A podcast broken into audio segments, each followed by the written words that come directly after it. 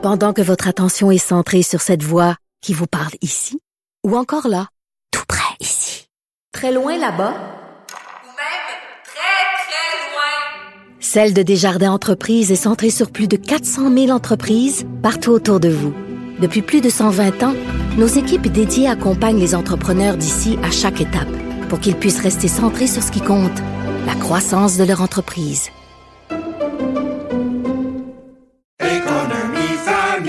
Ici Ricardo. Et Émilie, marchand d'IGA. On a envie de vous inspirer à bien manger. À moins de 5 la portion. Suffit de repérer les produits valeurs sûres et de les cuisiner avec une de nos recettes. Les valeurs sûres, c'est bien pensé, hein? Bien sûr! Détails sur IGA.net.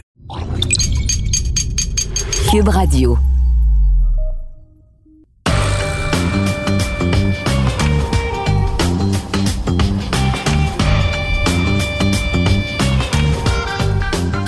Cette semaine, au balado du champ gauche, est-ce que les Ravens de Baltimore sont maintenant l'équipe à battre dans l'association américaine? Les Braves d'Atlanta et Alex Santopoulos sont à deux victoires d'atteindre la Série mondiale. Les Carabins et le Rouge et Or matchent pour le premier rang ce dimanche à Montréal.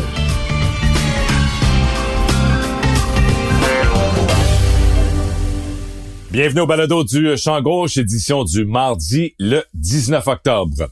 On commence bien sûr avec euh, la NFL puisqu'on vient de compléter la sixième semaine d'activité.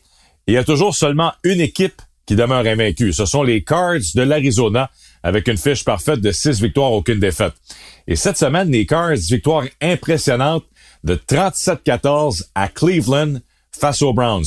Ce qui est encore plus impressionnant de cette victoire, c'est qu'on était privé des services de notre entraîneur-chef, Cliff Kingsbury, qui est également le coordonnateur à l'attaque de l'équipe. Alors, il n'était pas sur les lignes de côté, n'avait pas pu euh, faire le voyage à Cleveland en raison d'un test positif à la COVID-19. Mais néanmoins, les Cards vont sur la route, vont chercher une grosse victoire contre une équipe qui euh, aspire bien sûr aux éliminatoires, les Browns de Cleveland. Et une autre bonne performance de Kyler Murray, qui présentement est parmi les, candidats pour le titre de joueur par excellence dans la NFL. Euh, le quart des Cards, 20 passes complétées en 30 tentatives pour 229 verges, 4 passes de toucher, ce qui égale son sommet en carrière, aucun revirement, aucune interception pour euh, Kyler Murray. Et ce qui est, ce qui est encore plus impressionnant euh, chez les Cards cette saison, oui, ils ont 6 victoires, mais ils sont 4-0 à l'étranger et à chaque fois qu'ils ont joué sur la route, ils ont une victoire par 12 points ou plus. Alors, c'est quand même assez impressionnant comme rendement. Ils ont des victoires à Tennessee, à Jacksonville. Souvenez-vous de cette victoire contre les Rams à Los Angeles, 37 à 20, et victoire ce dimanche contre les euh, Browns de Cleveland. On parle quand même de trois équipes qui ont participé aux euh, éliminatoires l'an dernier, Tennessee, les Rams et Cleveland. Alors, assez impressionnant euh, le début de saison des Cards de l'Arizona. Mais il semble que tout le monde, bon, on parle un petit peu des Cards, mais les gens euh, regardent un peu plus. Je voyais les commentaires dimanche soir et lundi, et on donne plus d'attention, on porte plus d'attention aux Cowboys de Dallas qui, eux, ont remporté une cinquième victoire de suite. Ils sont maintenant un dossier de cinq victoires et une défaite. Victoire de 35-29 en prolongation à Foxborough contre les Patriots de la Nouvelle-Angleterre. Et lorsqu'on regarde le rendement des Cowboys, oui, c'est une très bonne saison. Ils sont deuxième présentement pour les points marqués. Ils sont premiers pour les verges par l'attaque. Moi, ma question concernant les Cowboys, c'est que en défense, est-ce qu'on a une défensive pour aller loin dans les éliminatoires cette année? On est présentement 19e pour les points accordés, 24e pour les verges concédées à l'adversaire. Ce qui est un petit peu trompeur, c'est que cette défense de Dan Quinn, le coordonnateur défensif, provoque des revirements.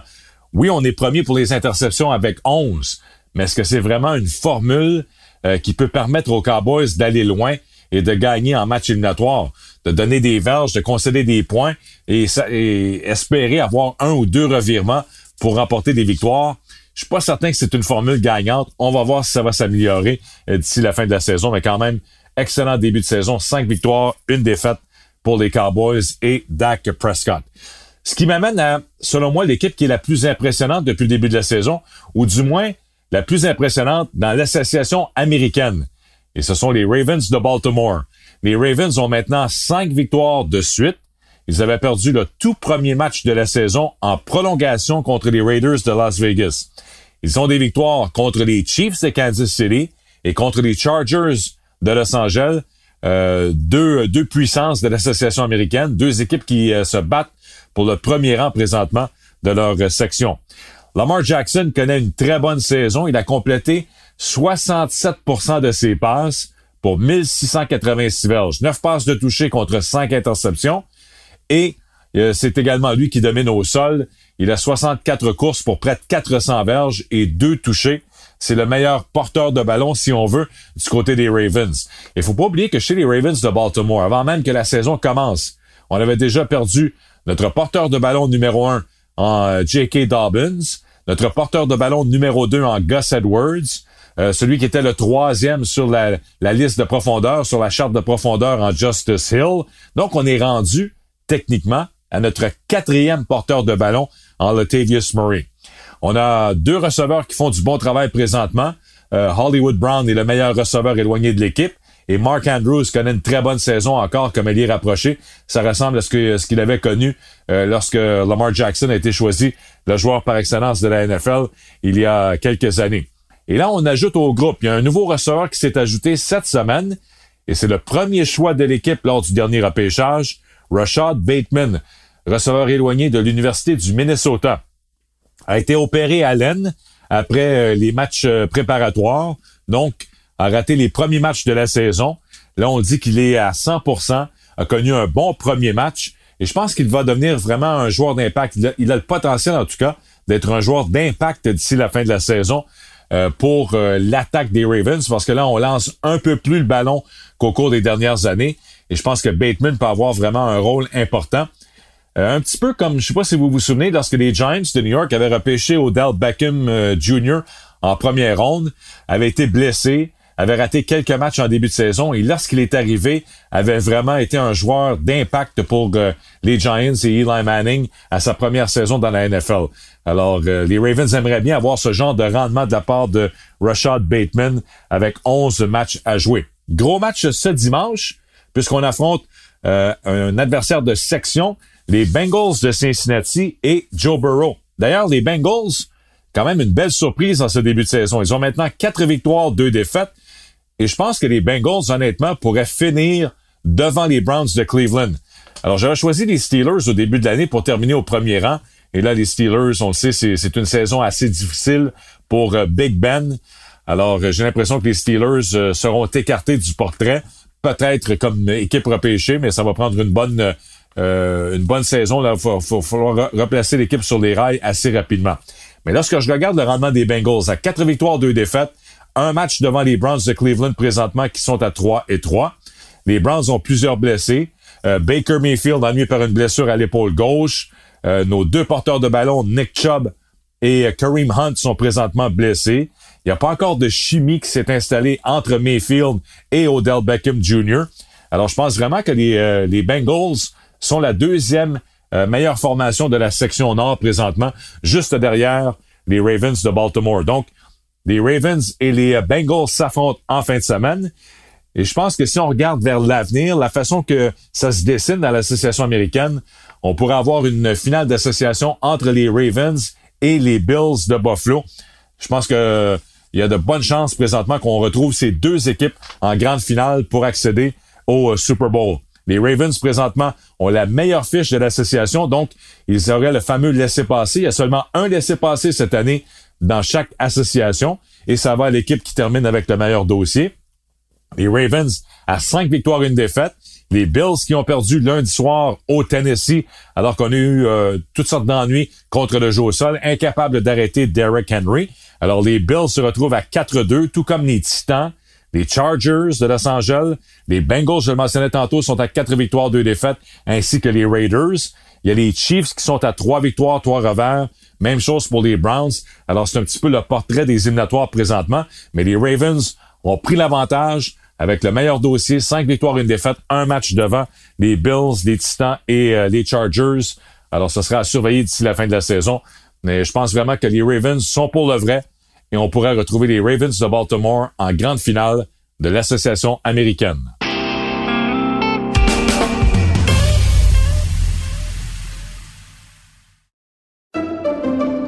Pendant que votre attention est centrée sur vos urgences du matin, vos réunions d'affaires du midi, votre retour à la maison ou votre emploi du soir, celle de Desjardins Entreprises est centrée sur plus de 400 000 entreprises à toute heure du jour. Grâce à notre connaissance des secteurs d'activité et à notre accompagnement spécialisé, nous aidons les entrepreneurs à relever chaque défi pour qu'ils puissent rester centrés sur ce qui compte, le développement de leur entreprise.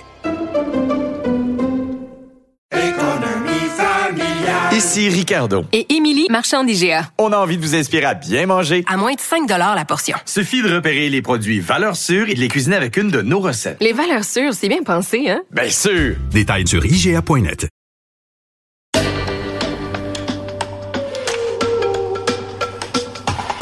Au baseball majeur, on est en pleine série de championnats du côté de la Ligue américaine. Les Red Sox de Boston ont pris les devants 2-1 dans leur série face aux Astros de Houston. Lundi soir au Fenway Park, une victoire de 12-3.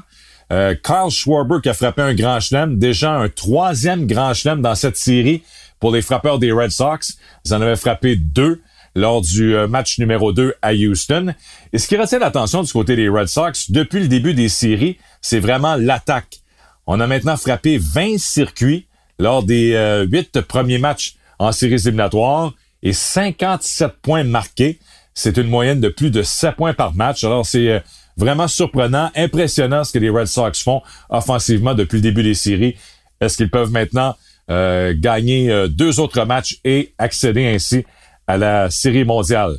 Du côté de la Ligue nationale, les Braves d'Atlanta ont gagné les deux premiers matchs à domicile contre les Dodgers et c'est l'équipe qui m'a le plus impressionné depuis le début des séries, les Braves d'Atlanta. Oui, seulement 88 victoires en saison régulière. Donc, de toutes les équipes qui se sont qualifiées pour les séries cette année, c'était la formation avec la pire fiche.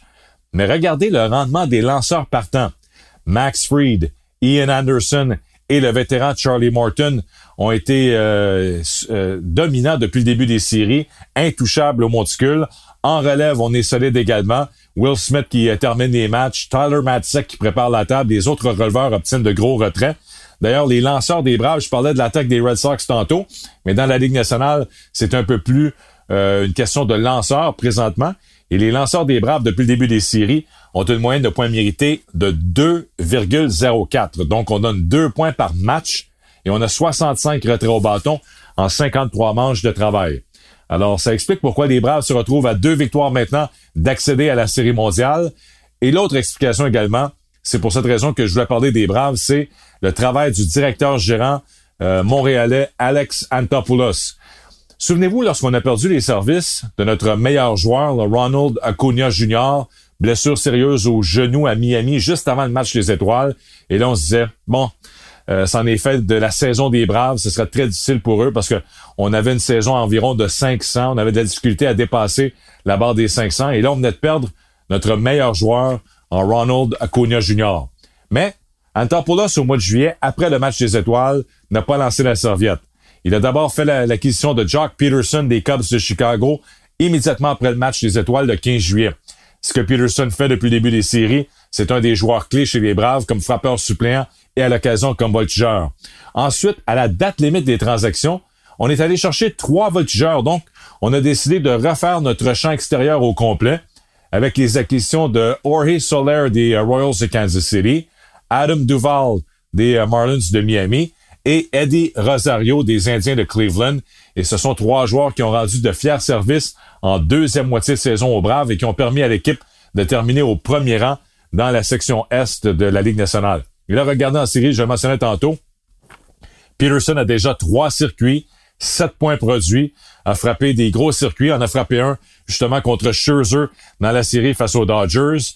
Euh, Rosario, 409 de moyenne, il a le point produit euh, gagnant lors du euh, deuxième match de la série de championnat, son simple pour la victoire, avait marqué un point également lors de ce match. Alors Rosario est un joueur d'impact pour les Braves depuis le début des séries. Et là, ça nous rappelle un petit peu ce qui s'est passé l'an dernier. Souvenez-vous, les Braves menaient dans la série face aux Dodgers, mais on a finalement perdu la série de championnat en 7. Et les Dodgers ont ensuite gagné la série mondiale. Alors, ce serait intéressant de voir maintenant, euh, lorsque la série va se transporter dès mardi soir au Dodger Stadium, ce qui va se passer lors des matchs 3 et 4 du côté de Los Angeles. La dernière fois que les Braves ont accédé à la Série mondiale, c'est en 1999. Ils avaient perdu en quatre matchs, avaient été balayés par les Yankees. Et la seule euh, fois que les Braves ont gagné la Série mondiale depuis qu'ils sont à Atlanta, c'était en 1995, alors qu'ils avaient battu les Indiens de Cleveland en 6. Alors que on a bien hâte de voir si les Braves sont en mesure de gagner deux autres matchs, d'éliminer les champions en titre de la Série mondiale et d'accéder euh, à cette fameuse Série mondiale. Ça serait intéressant, une série, pourquoi pas une série mondiale entre les euh, Braves d'Atlanta et les euh, Red Sox de Boston. D'ailleurs, il y a déjà eu une formation des Braves à Boston dans le passé. Alors, pourquoi pas, ça ferait, ça ferait un petit peu différent. Sinon, on pourrait avoir une série mondiale entre les, Dodgers et les Astros. Évidemment, ça, ça serait intéressant aussi parce qu'il y a le passé entre les deux équipes. Lorsque les Astros avaient battu les Dodgers en série mondiale et qu'on a prouvé par la suite qu'on volait des signaux. Alors là, ça serait, il y aurait toute une histoire si jamais ces deux équipes s'affrontent. Mais pour moi, l'équipe la plus impressionnante depuis le début des séries, en raison du rendement de leurs lanceurs partants et surtout des coups sûrs opportuns, ce sont les Braves d'Atlanta. Je termine le balado cette semaine avec un petit mot sur ce qui se passe présentement au football universitaire du RSEQ avec deux semaines à faire à la saison régulière. On aura le match de l'année ce dimanche à Montréal entre les Carabins de l'Université de Montréal et le Rouge et Or de l'Université Laval. Les Carabins ont maintenant quatre victoires de suite. Ils ont gagné leur match samedi contre les Stingers de l'Université Concordia. C'est le retour au jeu également du euh, quart Jonathan Sénécal, souvenez-vous, qui avait raté euh, quelques matchs en raison d'une blessure à l'épaule, avait été remplacé par euh, Dimitri Morin. Et lors de son retour, a complété 50% de ses passes pour 199 verges. Une passe de toucher, une interception, un échappé perdu pour Sénécal contre les Stingers, mais c'est vraiment au sol que les Carabins ont dominé lors de ce match avec Bertrand Beaulieu qui a obtenu 156 verges au sol et il a marqué deux touchés. Alors, une victoire importante pour les Carabins, une quatrième victoire de suite et ils sont au premier rang avec cinq victoires et une défaite au premier rang du RSEQ. Pendant ce temps, dimanche, on était à Québec au stade de TELUS de l'Université Laval pour la victoire convaincante du Rouge et Or 45-2 contre le Vert et Or de l'Université de Sherbrooke. Souvenez-vous, le, le, Vert et Or avait gagné le premier match à Sherbrooke entre les deux équipes. Mais là, ça a été toute une performance, une domination là du début à la fin de la part du Rouge et Or. 312 verges au sol. Donc, on s'est imposé. La ligne à l'attaque a gagné euh, la bataille contre la ligne défensive de Sherbrooke. C'était la même chose côté de, de, la guerre des tranchées en défensive, domination de la ligne défensive de Laval. Alors, trois victoires de suite maintenant pour euh, le Rouge et Or depuis l'entrée en scène d'Arnaud Desjardins au poste de quart. Et là, Arnaud Desjardins aura un, gros défi devant lui. Euh, son premier départ au Sepsum contre les Carabins dans un match pour le premier rang. Alors, ce sera très intéressant de voir ces deux équipes. Évidemment, euh, Desjardins et Sénécal se connaissent bien.